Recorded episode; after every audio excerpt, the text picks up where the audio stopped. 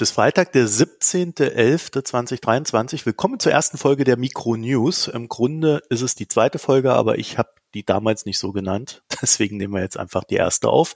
Und heute soll es um das Urteil des Bundesverfassungsgerichts gehen, demnach die Gelder zur Bewältigung der Corona-Krise nicht einfach in den Klimafonds fließen können und erst recht nicht dann, wenn die Gelder für den Nachtragshaushalt 2021 genehmigt waren und dann in 22 umgewidmet werden. Um das mal so in aller kurzen Kürze zusammenzufassen und wir werden das Urteil natürlich verlinken, so dass ihr da auch nochmal alles nachlesen könnt, wenn euch danach ist. Also, nachdem das Haushaltsjahr vorbei ist, ist es ohnehin nicht mehr machbar und die Schuldenbremse spielt bei dem Urteil auch eine gewichtige Rolle. Und darüber wollen wir heute mit Max Krahe vom Dezernat Z reden. Ich grüße dich, Max. Hi Marco. So, Max, ganz kurz, wer bist du und was machst du? Ja, Max Krahe, ich bin Forschungsdirektor und einer der Mitgründer vom Dezernat Zukunft und ich arbeite hier zu den großen Fragen der Fiskalpolitik und in Zukunft auch Fragen von ökonomischer Souveränität, wo es ja auch Aufgaben gibt, die man finanzieren muss. Und da zerbrechen wir uns den Kopf darüber, wie man das alles gut machen kann im jetzigen Verfassungsrahmen oder wo man den vielleicht auch anpassen sollte. Ich würde an der Stelle einfach mal sagen, wir sparen uns die Diskussion, ob das Bundesverfassungsgericht hier richtig liegt und das auch so in Ordnung ist, was es gemacht hat. Da gibt es ja auch Leute, die durchaus Unzufriedenheit geäußert haben, aber wir nehmen das jetzt mal als gesetzt an, dass es äh, soweit alles in Ordnung ist, was Sie gesagt haben. Und wollen uns dann, Max, eher der Frage widmen, was aus diesem Urteil für die Bundesregierung folgt. Vielleicht so ein kleiner Disclaimer vorab. So hundertprozentig kann man das tatsächlich aktuell noch nicht sagen. Richtig, das ist noch gar nicht so genau klar, was da präzise daraus folgt. Das hat damit zu tun, dass konkret im Fonds, um den es da geht, im Klima- und Transformationsfonds, wir haben noch nicht die finalen Zahlen dafür, wie viel dieses Jahr ausgegeben wurde. Das Jahr ist ja auch noch nicht vorbei. Deswegen weiß man jetzt nicht, wenn man 60 Milliarden rausstreicht, was ja nach dem Urteil geschehen muss und was die Bundesregierung schon anerkannt und, und zumindest verbal umgesetzt hat. So, man weiß aber nicht, wie viel sonst abgeflossen ist. Deswegen ist gar nicht klar, wie viel noch drin ist und wie viel von den geplanten Ausgaben für nächstes Jahr also in Gefahr sind. Unsere internen Berechnungen zeigen, dass es wahrscheinlich 20 bis 40 Milliarden sind, die dann in den KTF-Ausgaben nächstes Jahr fehlen. Das ist nicht wenig. Table Media hat, glaube ich, 20 Milliarden für sich ausgerechnet. Also ich glaube, die 20 Milliarden kann man auf alle Fälle so als Unterschiede dessen nehmen, was dann zur Disposition steht am Ende. Und diese 20 Milliarden, die müssen dann auch irgendwo wieder herkommen. Oder kann man einfach sagen, man spart das Geld? Also man kann natürlich sagen, man spart das Geld, aber äh, damit hat man ja noch nichts Konkretes gesagt. Dann muss man halt sagen, äh, wir geben zum Beispiel nicht die vier Milliarden aus, die eigentlich für Investitionen in die Bahn und in das Schienennetz gedacht waren, oder wir geben nicht die grob fünf Milliarden aus, mit denen Elektromobilität vorangebracht werden sollte, konkret Ladesäulen äh, im öffentlichen Raum und auch äh, Förderung für, für die Installation von private Ladesäulen. Also klar kann man sagen, man spart das irgendwo ein, aber dann wenn man das ehrlich sagen will, muss man halt auch sagen, wo. Man kann natürlich auch sagen, wir wollen die Ukraine nicht mehr unterstützen. Da wurden ja gerade von vier Milliarden auf acht Milliarden aufgestockt. Aber wer sagt sparen, sollte sagen, wo und muss das rechtfertigen und dafür eine Mehrheit finden. Ja, aber das ist tatsächlich jetzt die Spanne, in der wir uns bewegen. Ne? Also dieses, entweder man besorgt das Geld irgendwo her oder man spart es irgendwo ein. Und beides scheint mir, wenn wir so die politischen Debatten der letzten Monate äh, betrachten in der Ampel, schwierig zu sein. Ne? Das würde ich noch nicht als finale Festlegung so sagen, dass es nur um Einsparungen einerseits und Mehreinnahmen andererseits geht. Also es ist zumindest in meiner Wahrnehmung in den letzten Tagen auch eine Debatte entstanden, ob man die Schuldenbremse nicht anfassen sollte. Und das kann man sowohl auf der einfach gesetzlichen Ebene machen. Da gibt es bestimmte Dinge, da können wir gerne genauer drüber reden, wo der Verfassungstext unscharf ist und wo einfach Auslegung stattfinden muss. Und es wurde auch angesprochen, ob man nicht die Schuldenbremse in der Verfassung vielleicht nochmal genauer anschauen sollte. Natürlich, so eine Verfassungsänderung geht nicht über Nacht. Das heißt, für den Haushalt 24 unwahrscheinlich, aber also würde ich alles nicht ausschließen. Dann ganz kurz vielleicht die Schuldenbremse erklärt, damit äh, die Hörerinnen und Hörer da folgen können. Was ist das? Die Schuldenbremse, das sind Artikel 109 und Artikel 115 im Grundgesetz und die begrenzen die jährliche Nettokreditaufnahme. Also die begrenzen nicht den Schuldenstand insgesamt, wie viel Schulden die Bundesrepublik hat, sondern die begrenzt, wie viel neue Schulden die, die Bundesrepublik und insbesondere die Bundesregierung jedes Jahr neu aufnehmen können. Und die funktioniert ungefähr so. Es gibt gibt einen Sockel an Neuverschuldung, den darf man jedes Jahr machen. Das sind 0,35 Prozent vom Bruttoinlandsprodukt. Und wenn man das zum Beispiel jedes Jahr machen würde bei moderatem Wachstum, sagen wir 1 Prozent Wachstum, 2 Prozent Inflation, dann würde das zu einer stetig fallenden Schuldenquote führen. Dann würden die Schulden sich irgendwann bei, sagen wir mal, 15, 20 Prozent stabilisieren. Zusätzlich zu dieser Sockel-Neuverschuldung, die aber einen fallenden Schuldenpfad verursachen würde, gibt es noch eine sogenannte Konjunkturkomponente. Das heißt, die, die Schuldenbremse atmet. Wenn die Wirtschaft etwas schlechter läuft, dann darf die Bundesregierung etwas mehr Neuschulden aufnehmen, um Geld in die Wirtschaft reinzuspülen und die Wirtschaft damit ja, gut auszulasten. Und dafür im Umkehrschluss, wenn die Wirtschaft gut läuft, dann muss die Bundesregierung mehr sparen und darf nur weniger Neuverschuldung aufnehmen. Jetzt könnte man ja sagen, so gut läuft's in der Wirtschaft gerade nicht. Also wir sind in einer Rezession da haben wir doch schon die Notsituation da, in der wir uns von der Schuldenbremse jetzt nicht sagen entledigen können, aber sie zumindest mal aussetzen können. Ja, genau das sind so die Diskussionen, die ich in den kommenden Wochen sehe. Es gibt in der Schuldenbremse zwei äh, Mechanismen, die unterschiedlich sind. Und das eine ist diese Konjunkturkomponente, die jedes Jahr den Spielraum ein bisschen erweitert oder, oder verkürzt. Die ist jedes Jahr im Spiel. Und dann gibt es als separate Provision gibt es diese sogenannte Notlage. Da kann der Bundestag beschließen, dass eine Notlage besteht und dann ist der Deckel auf die Neuverschuldung ausgesetzt. Und diese zweite Variante, die wurde gerade vom Bundesverfassungsgericht eng eingegrenzt. Und was das Bundesverfassungsgericht gesagt hat, ist, dass die Notlage jedes Jahr neu beschlossen werden muss, wenn Ausgaben getätigt werden sollen, die über den Deckel, der regulär geht, hinausgehen sollen. Das heißt, wenn wir für nächstes Jahr über den regulären Deckel hinausgehen wollen, dann müsste der Bundestag eine neue Notlage beschließen. Das wäre die Voraussetzung dafür. Jetzt kann man gucken, was passiert so in der Welt. Und die Welt ist so volatil gerade. Vielleicht gibt es eine neue Notlage nächstes Jahr. Das wissen wir nicht. Das wäre der eine Diskussionsstrang.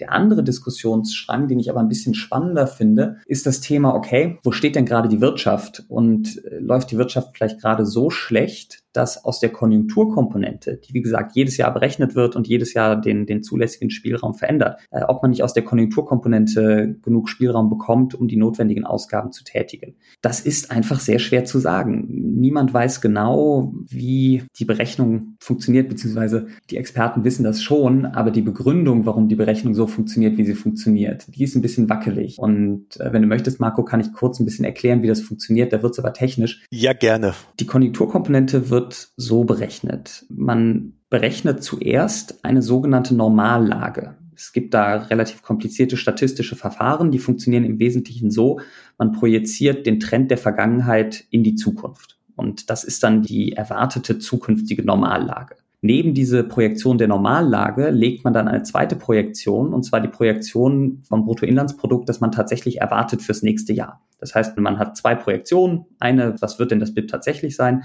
Die andere, was könnte es denn sein? Und dann guckt man auf die Lücke zwischen dem projizierten Potenzial und dem projizierten tatsächlichen BIP. Und wenn das tatsächliche BIP, das man erwartet, deutlich unter dem Potenzial liegt, dann sieht man, oh, die Wirtschaft ist anscheinend nicht ausgelastet. Sie könnte, sagen wir mal, 100 produzieren, aber wir erwarten, sie produziert nur 95, also gibt es eine Lücke von, von 5. Und dann wird diese Lücke von 5 noch multipliziert mit einem gewissen Faktor, das können wir jetzt mal parken. Und daraus ergibt sich dann ein Milliardenbetrag, den man, den man mehr ausgeben darf, wenn, wenn die Lücke negativ ist oder den man einsparen muss, wenn, wenn die Lücke positiv ist. Und die große Frage ist natürlich, so, woher weiß ich, dass das Potenzial der Wirtschaft morgen tatsächlich da liegt, wo es irgendwelche relativ komplizierten statistischen Projektionsverfahren aus der Vergangenheit hin projiziert haben. Es kann sein, dass diese Fortprojektion der Vergangenheit, dass die in ruhigeren Zeiten mal ungefähr, ja, sagen wir, in, in der richtigen Größenordnung war. Aber in Tagen wie diesen, in, in so wackeligen Zeiten, wo sich einfach von Jahr zu Jahr sehr, sehr viel verändert und wo auch die Politik sehr gestaltend agiert. Also so Dinge wie, wie die Subventionen für, für Intel in Magdeburg oder wie jetzt das Strompreispaket oder generell die Wiedererstarkung der Industriepolitik, die sollen ja explizit die normale Lage der Wirtschaft in der Zukunft verändern. Und das nicht mit einzubeziehen in der Berechnung des Produktionspotenzials, das halten wir im Dezernat für problematisch und plädieren dafür, dass man sich diese Berechnung der Konjunkturkomponenten nochmal genauer anschaut und dass man vielleicht eine größere Rolle dafür schafft, dass die Handlungen der Regierung heute mit einbezogen werden in der Berechnung des Potenzials für morgen.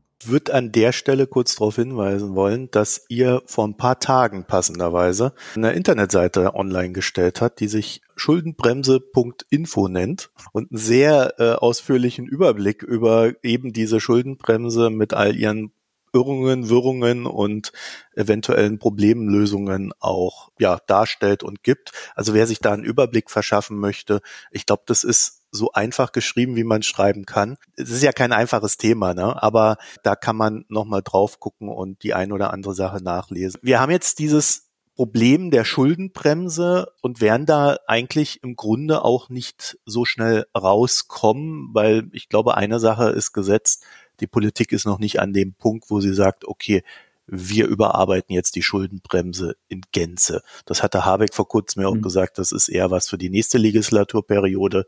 Ich weiß jetzt nicht, ob der Druck im Kessel so stark steigt, dass es was für diese wird, aber ich halte das für eher unwahrscheinlich. Ja, sehe ich ähnlich. Also grundsätzlich ist ja auch eine Reform der Finanzverfassung etwas, das man nicht übers Knie brechen sollte. Das, das sind ja gewichtige Fragen, die uns alle was angehen. Geld spielt fast bei allem öffentlichen Handeln irgendwo eine Rolle, was man sich da für Regeln auferlegt. Die schlagen an sehr, sehr vielen Stellen durch. Deswegen sollte eine Verfassungsreform sehr genau diskutiert werden, auch damit sie am Ende von einer breiten verfassungsändernden Mehrheit getragen wird. Am Ende ist ja das aller, aller, aller Wichtigste für die Nachhaltigkeit der öffentlichen Finanzen, das allgemeine Vertrauen in die Staatlichkeit, in unseren Steuerstaat, in unseren Ausgabenstaat, in, in das staatliche Gefüge, in den Rechtsstaat allgemein. Und um dieses Vertrauen zu bewahren, sollte man Verfassungsreformen immer sehr behutsam machen. Aber andererseits ist es ja so, die Ausgaben, die jetzt gerade in der Abschlusslinie stehen, das sind Ausgaben für den Klimaschutz größtenteils und für Industriepolitik, damit Deutschland und Europa bei den Zukunftsindustrien vorne mitspielen kann.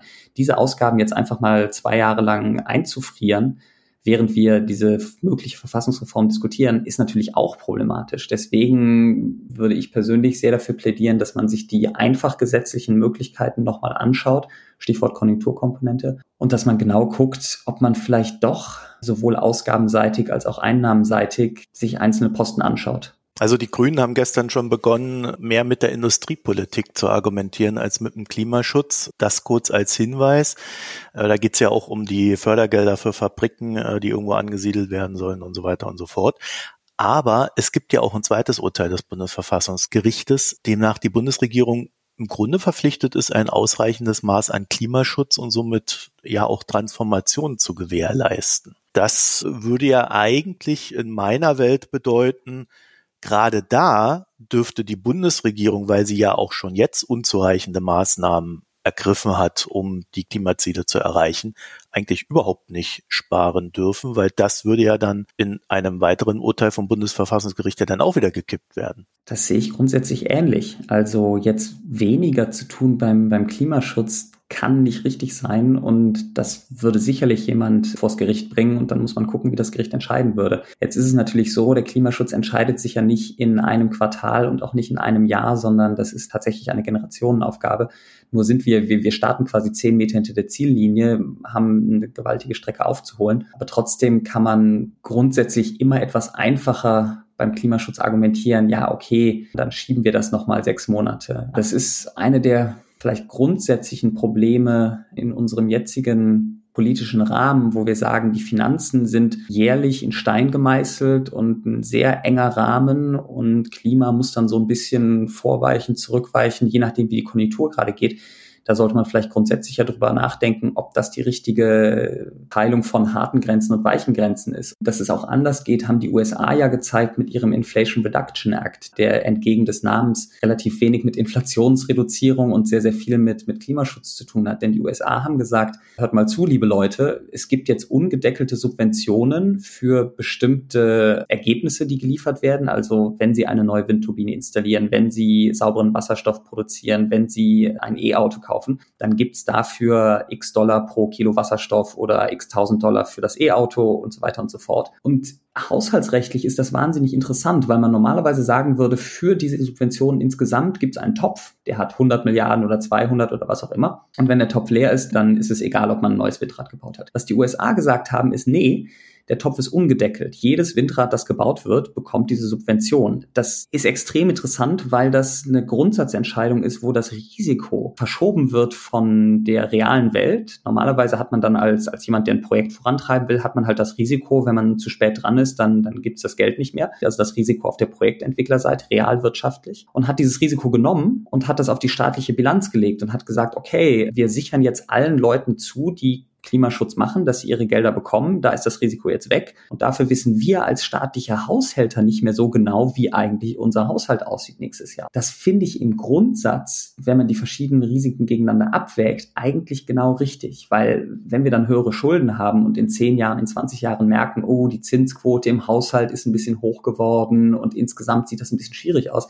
dann kann man sich ja gesamtgesellschaftlich hinsetzen und sagen, was wollen wir heute tun, um diese Finanzen wieder gerade zu biegen? Und das kriegt man dann schon hin. Das Klima in 20 Jahren über Nacht in einer Mammutverhandlungssitzung zu retten, das geht halt nicht. Ja, das ist natürlich unvorstellbar, mit einer Schuldenbremse im Bunde sowas umzusetzen. Ne? Also das widerspricht ja völlig dem Prinzip, äh, das da angewendet wird. Wie kann man denn jetzt dieses Problem auflösen? Also ähm, wir haben ja jetzt schon ausgeschlossen, dass die Schuldenbremse innerhalb der nächsten ein, zwei Jahre, höchstwahrscheinlich ausgeschlossen, dass die Schuldenbremse innerhalb der nächsten ein, zwei Jahre umgebaut oder abgeschafft oder sonst was wird. Gibt es denn Ad-Hoc-Maßnahmen, die man jetzt anwenden könnte? Du hast vorhin schon von einem Ermessensspielraum gesprochen. Ich würde das gliedern nach Einnahmen, Ausgaben und Neuverschuldung. Bei den Einnahmen sollte man sich vielleicht Dinge anschauen, wie die diversen Subventionen, die sowieso klimaschädlich sind. Also Dinge wie das Dienstwagenprivileg oder dass wir keine Maut in der Fläche haben für, für Autos und für LKWs. Vielleicht auch so Sachen wie die ausgesetzte Vermögenssteuer, vielleicht auch sowas wie eine Erbschaftssteuerreform. Also ich glaube, auf der Einnahmenseite könnte man sicherlich noch einiges machen. Die Frage ist, ob die FDP das mitträgt. Und wie schnell es geht, ne? Also das sind ja jetzt auch keine kleinen Bretter, die du da genannt hast. Ja, absolut. Auf der Ausgabenseite ist es ein bisschen schwieriger. Da gibt es immer das Problem, dass die Dinge, die dann oft besprochen werden, also die Sozialausgaben von liberaler oder konservativer Seite, die bringen im Endeffekt nicht genug Geld, um diese Lücke zu schließen. Wenn man wirklich Gelder mobilisieren will und guckt, was ist denn so im Haushalt drin, dann ist der größte Posten mit Abstand der Zuschuss zur Rentenversicherung. Das heißt, wenn man diesen Weg gehen will, dann müsste man über Sachen reden wie die Rente mit 63. Das ist auch kein politisches einfaches Thema. Und dann würde ich dafür plädieren, dass man äh, den Rahmen der Neuverschuldung sich tatsächlich genau anschaut. Also da würde ich grundsätzlich gucken, was ist makroökonomisch gut und gangbar. Da sehen wir, die Inflation geht zurück und, und, auch der Anstieg in den Zinsausgaben, der ist zwar real, aber der ist nicht so groß, wie er vom Finanzminister manchmal hochgeredet wird. Die Zahlen, das hängt auch davon ab, wie man die bucht. Und das heißt, vom makroökonomischen Rahmen her finde ich eine Neuverschuldung, so wie sie ursprünglich geplant war, jetzt völlig vertretbar. Das heißt, es geht darum, kriegt man das im Rahmen des Urteils jetzt hin? Da würde ich gucken auf die Konjunkturkomponente. Da muss man sich vielleicht auch nochmal diese Ausnahme finanzielle Transaktionen anschauen. Die sind vom Verfassungstext her auch ausgenommen aus der Schuldenbremse. Vielleicht kann man da was machen. Aber da würde ich jetzt sagen, im Geiste der Verfassung gucken, was man vernünftigerweise in der Auslegung der Schuldenbremse, wie sie jetzt im Grundgesetz steht, noch machen kann. Da würde ich ja sagen, kann man durchaus hergehen und definieren, dass das Thema Klimawandel ein größeres Problem darstellt, dass es zu bewältigen gilt, also tatsächlich eine Notlage ist, in die wir rein investieren müssen. Aber das äh, habe ich jetzt bisher noch nirgendwo so richtig gehört und gelesen. Ja, das, ich bin kein Jurist. Ähm, das wäre vielleicht am spannendsten zu diskutieren mit einem Finanzverfassungsrechtler. Aber der Text im Grundgesetz besagt ja ungefähr, ich bin mir jetzt über das genaue Zitat nicht sicher, aber äh, die Formulierung ist sowas, bei einer akuten Notlage, die sich der Kontrolle des Staates entzieht, kann der Bundestag beschließen, bla bla bla. Und beim Klimawandel ist es schwierig zu argumentieren, dass es eine akute Notlage ist. Also es ist eine Klimakrise, ganz, ganz klar, aber es ist ein Generationenprozess und es ist auch schwierig zu sagen, dass der sich der Kontrolle der Bundesregierung entzieht. Also natürlich ist es ein globales Phänomen, aber wenn man jetzt sagt, Deutschland spielt kooperativ mit, das heißt, wir haben unseren Teil des Kuchens, den wir, den wir verfrühstücken müssen, das kann die Bundesregierung machen. Wir können mit Gesetzen und mit Ordnungsrecht und mit den richtigen Ausgaben, können wir die deutsche Wirtschaft dekarbonisieren. Das ist absolut in den Händen der Bundesregierung.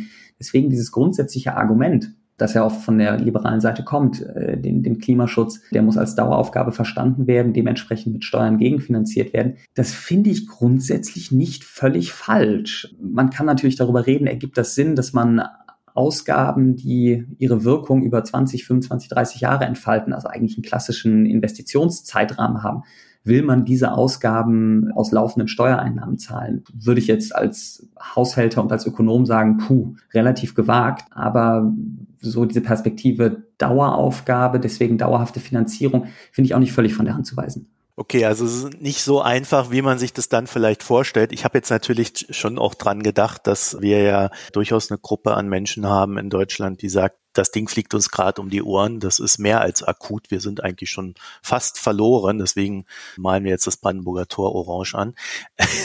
Und die, die würden natürlich sofort sagen, ja, Notlage ist noch untertrieben. Deswegen ist es vielleicht in der Diskussion gar nicht so, so ganz abwegig, da auch nochmal drauf zu gucken. Aber im Endeffekt hast du uns ja jetzt gesagt, das wird gar nicht so leicht, das zu kitten, was, was das Bundesverfassungsgericht da jetzt, ich sag mal, beschlossen hat, Klammer auf, vielleicht auch angerichtet hat in dem Sinne. Und deswegen stehen dann im Nachgang dessen natürlich auch, gerade wenn man das von der Sparenseite her dann angehen sollte, doch einige sehr wichtige Sachen in unserer Gesellschaft zur Disposition vielleicht. Es ist im Grunde eine sehr heikle Situation, in der wir uns jetzt befinden. Ja, aber ich würde es jetzt auch nicht übermäßig dramatisieren. Also es ist schwierig, es ist auch insbesondere schwierig für die Wirtschaft. Großer Teil der Ausgaben, die aus dem KTF abfließen sollten, waren ja für die Wirtschaftsförderung gedacht. Die muss ich jetzt auch erstmal orientieren und gucken, oh, was fehlt denn jetzt eigentlich im kommenden Jahr? So, und das sind alles Sachen, die, man anpacken. Aber im Grundsatz geht es hier darum, dass wir uns als Gesellschaft ehrlich machen müssen, wie wollen wir unsere öffentlichen Finanzen regeln? Was sind die Aufgaben, die wir für unerlässlich halten? Und da gibt es einige und sehr wichtige. Und, und deswegen würde ich auf der Sparenseite auch nicht davon ausgehen, dass, dass man die Lücke von der Seite aus schließen kann, vollständig oder auch in, in größten Teilen sehe ich einfach nicht. Wir müssen uns ehrlich machen, ob wir bei der Einnahmenseite uns wirklich wohlfühlen mit dem, was wir gerade haben. Also da würde ich beim Thema Erbschaftssteuer sagen, es gibt eine latente Mehrheit, die, wenn man über das Thema spricht und sich genau anschaut, was da eigentlich für Ausnahmen bestehen und was für Millionenvermögen fast steuerfrei vererbt werden können aufgrund von bestimmten Ausnahmen, die bei der letzten Reform reingeschrieben wurden. Da glaube ich, könnte man ran und ich glaube, wir sollten das Thema Schulden noch mal viel offener diskutieren. Also dieses, dieses Bild, dass der staatliche Haushalt wie der schwäbische Privathaushalt geführt werden sollte, dass also staatliche Schulden etwas inhärent Schlechtes haben, dieses Bild ist ja unter Experten und Expertinnen völlig überkommen. Und so denkt ja niemand, der sich in der Praxis damit beschäftigt. Aber in der Öffentlichkeit ist es immer noch ein Stück weit verankert. Und ich glaube, das war auch verantwortlich dafür, dass diese Bundesregierung, die ja eigentlich eine vernünftige Finanzpolitik gefahren hat, wenn man jetzt nicht mit der juristischen Brille, sondern mit der ökonomischen Brille drauf schaut. Die Verschuldungshöhen waren alle vernünftig, die Defizite wunderbar und die Gelder sind die Gelder, die man braucht, um die Aufgaben zu bewältigen. So, das war alles wunderbar. Aber man hat sich nicht getraut zu sagen, so die Bundesrepublik ist ein finanzstarkes Land und wir können uns das leisten, das über Schulden zu finanzieren. Anstattdessen hatten wir einen Finanzminister, der den ganzen Tag die Schuldenbremse wie eine Monstranz vor sich hergetragen hat der aber gleichzeitig, damit diese Koalition zusammenhält, zugestimmt hat bei diesem Buchungstrick Sondervermögen füllen in Notlagenjahren und dann Sondervermögen ausgeben in, in Anführungszeichen normalen Jahren. Eigentlich müssen wir uns ehrlich machen. Und das finde ich, das können wir jetzt. Dafür ist äh, dieses Urteil eine Gelegenheit und diese Gelegenheit sollten wir nicht ungenutzt verstreichen lassen. Ich musste gerade an Griechenland denken, ne? da hatten wir das auch. Da muss man sich ehrlich machen, da muss man seine Hausaufgaben machen.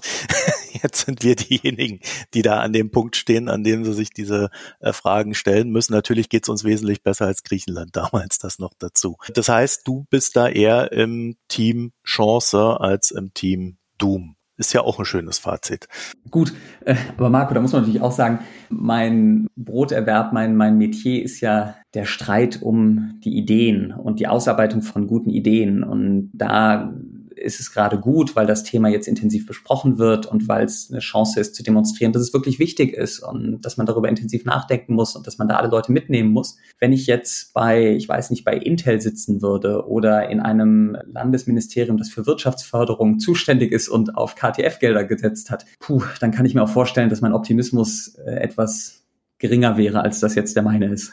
Ja, aber es ist ja tatsächlich eine ich sag mal so, so eine schwelende Diskussion mit dieser Schuldenbremse, wo uns doch allen irgendwie schon länger klar war, irgendwann werden wir uns dem stellen müssen und irgendwann wird das neu verhandelt werden müssen. War ja schon, wie das damals zustande gekommen ist mit den 0,35 Prozent, so absurd war, dass das hatte ja keine wissenschaftliche Basis, sondern das war ja fehlende Verhandlung seitens der Länder, dass es da noch tiefer war, als der Bund jemals dachte. Ich glaube, 0,5 hatten sie ursprünglich mal gehofft. Genau. Also völlig völliger Irrsinn, wie es entstanden ist und entsprechend fällt es uns dann halt in so einem Moment auf die Füße, wo, und das ist etwas, wo ich dann auch nochmal zum Abschluss darauf hinweisen möchte, scheinbar hat sich in der Bundesregierung niemand darauf vorbereitet. Die haben gedacht, das läuft durch in irgendeiner Form, dass es nicht wehtut.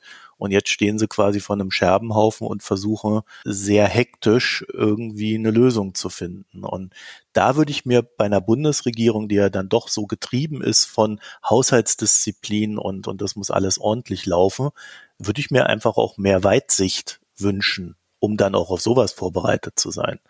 Weil das wäre ja auch eine Konsequenz aus dieser Haushaltsdisziplin, die man da so gerne proklamiert. Ja, absolut, absolut. Also da würde ich vielleicht noch mal ganz kurz auf schuldenbremse.info hinweisen. Da kann man diese Geschichte genau nachlesen und da äh, sträuben sich wirklich die Haare. Das hat mit fachlich fundierter Arbeit relativ wenig zu tun, wie die Schuldenbremse da ins Grundgesetz gekommen ist. Und gerade diese 0,35 Prozent sind eine Absurdität. Und wenn man jetzt darüber reden würde, wir fassen das Grundgesetz nochmal an, dann würde ich auch ganz stark dafür plädieren, dass man diese 0,35 Prozent einfach unter die Lupe nimmt. Was ist das eigentlich für eine Zahl? Wo kommt die her? Warum eigentlich 0,35? Warum nicht 0,2? Warum nicht 2? Warum nicht 200? Also es gibt ja viele Zahlen in dieser Welt. Warum 0,35? Und das zusammen mit der Konjunkturkomponente auch mit Investitionen, das wären alles Themenfelder, da muss man reingehen. Da ist die jetzige Regelung ziemlich willkürlich, nicht zielführend, hat auch nichts zu tun mit Haushaltsdisziplin oder gesunden öffentlichen Finanzen, sondern ist ein bisschen historisch zufällig entstanden. Und ich glaube, aus der jetzigen Situation heraus wird das mehr und mehr Menschen klar. Und deswegen sehe ich auch die Chancen relativ gut dafür, dass früher oder später eine Verfassungsreform kommen wird. Max Kraheg, danke für das Gespräch. Danke dir, Marco. Wenn ihr dazu noch ein paar Gedanken habt, www.mikroökonom.de, da findet ihr alles weitere. Da es sich hier um ein Thema handelt, bei dem es gerade so ein bisschen öffentlich knallt, werden wir das ohne Paywall online stellen. Im Regelfall werden die Mikronews sieben Tage hinter der Paywall diese freigeschaltet werden. Also euch vielen Dank fürs Hören, eine schöne Zeit und bis alsbald. Tschüss.